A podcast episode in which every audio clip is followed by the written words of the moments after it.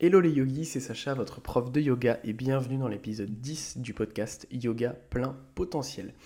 Aujourd'hui, je vais vous expliquer comment j'ai appris à faire mon premier handstand, sachant que été terrorisé la première fois que j'ai essayé de faire un handstand, et comment vous allez pouvoir faire pareil pour l'apprendre.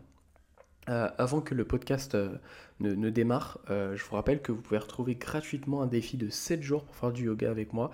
Le lien est directement dans la description du podcast et vous pouvez me retrouver sur tous les réseaux sociaux avec le arrobase Sacha Yoga.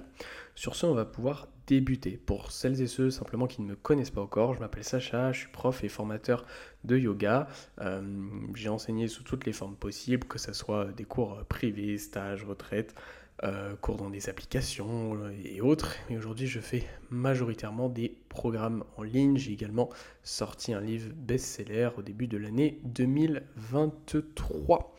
Euh, sur ce, on va pouvoir démarrer ce podcast avec tout simplement l'histoire de comment j'ai réussi mon premier handstand et comment vous allez pouvoir vous aussi y arriver.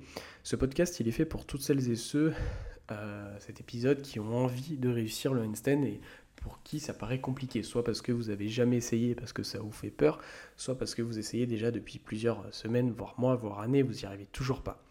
Alors quand je parle de faire handstand, attention, je ne dis pas euh, lancer ses pieds au mur et se dire que ça c'est handstand. Non, pour moi handstand c'est être au milieu d'une pièce, il n'y a aucun mur autour de vous, vous lancez vos jambes, vous arrivez dans votre handstand et vous pouvez rester, allez, au moins 5 secondes, on va dire, euh, pour son premier handstand, en étant en équilibre et euh, sans, sans se casser quelque chose en retombant parce qu'on ne sait pas retomber. Qu'on soit d'accord, pour moi c'est ça, faire un handstand.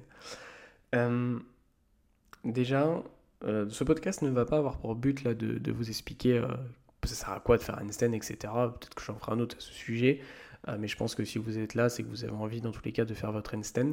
Et je vois tellement de pratiquants et de profs galérer à faire le handstand. Et je me dis, mais comment vous galérez encore Sachant que moi, j'étais le pire quand j'ai débuté. Quand j'ai voulu apprendre le euh, j'étais terrorisé. C'est-à-dire que juste lancer ma jambe contre le mur, ça m'amenait, et je sais pas, j'exagère pas, ça m'amenait une crampe de stress au mollet parce que ça me paniquait d'être la tête en bas comme ça.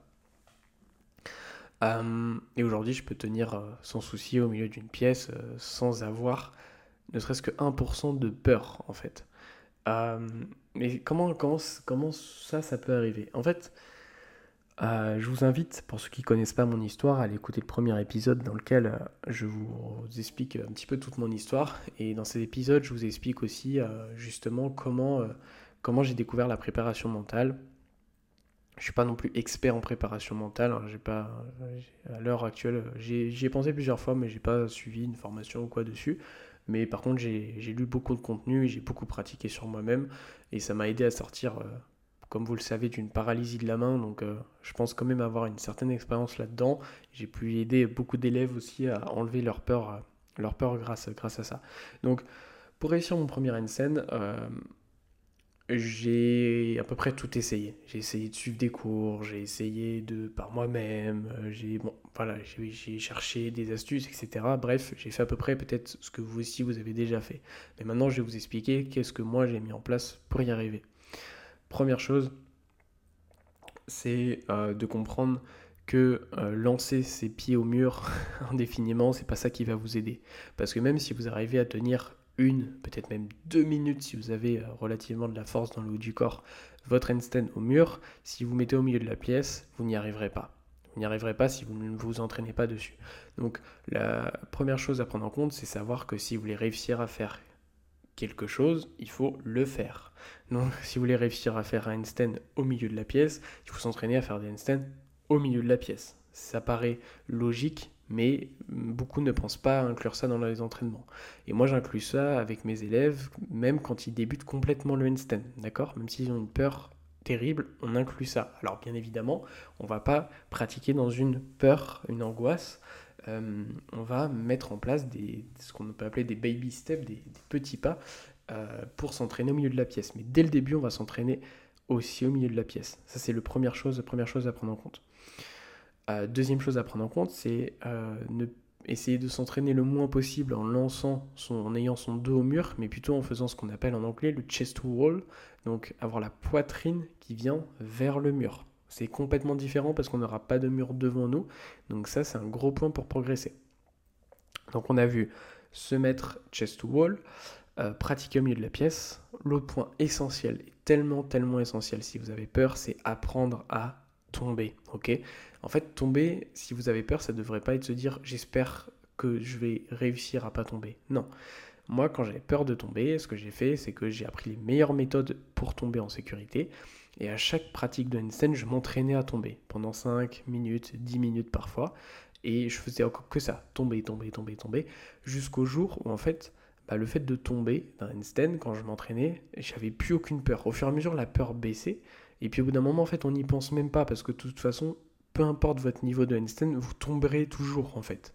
Euh, on tombe tout le temps en fait quand on fait des handstands, mais simplement on tombe sans avoir la peur et en pleine sécurité. Ça c'est important. Donc s'entraîner à tomber. Et ensuite, ce qui est super important, ce qui m'a beaucoup aidé, c'est la visualisation mentale. Donc ça, c'est tout ce que j'amène euh, dans, mes programmes.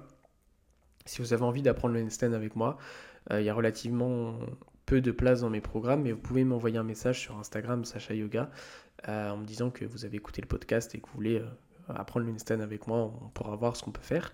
Mais aujourd'hui, j'ai pu apprendre à plein d'élèves à maîtriser leurs équilibres et leur handstand en enlevant leur peur. Euh, et c'est comme ça que vous allez y arriver. Il faut enlever ses peurs, il faut apprendre à tomber de la bonne manière et il faut pratiquer le handstand de la bonne manière. Et euh, quand je dis par exemple pratiquer au milieu de la pièce, ça veut pas dire jeter ses jambes à l'infini et en espérant qu'un jour ça marche. Non, il faut apprendre les bonnes techniques, le bon placement. Et c'est pour ça que mes élèves, quand ils commencent à apprendre le handstand, euh, il y a plus de deux heures de théorie. Ça peut paraître long et lourd, mais en fait, non. C'est, ça permet de comprendre tous les éléments à propos du handstand. Voilà. J'espère que ce podcast euh, vous aura plu. Si c'est le cas, euh, s'il vous plaît, mettez un avis 5 étoiles sur votre plateforme d'écoute. Ça prend deux secondes et ça permet juste au podcast d'être mieux référencé. Je vous dis à très vite pour un prochain épisode. Namasté.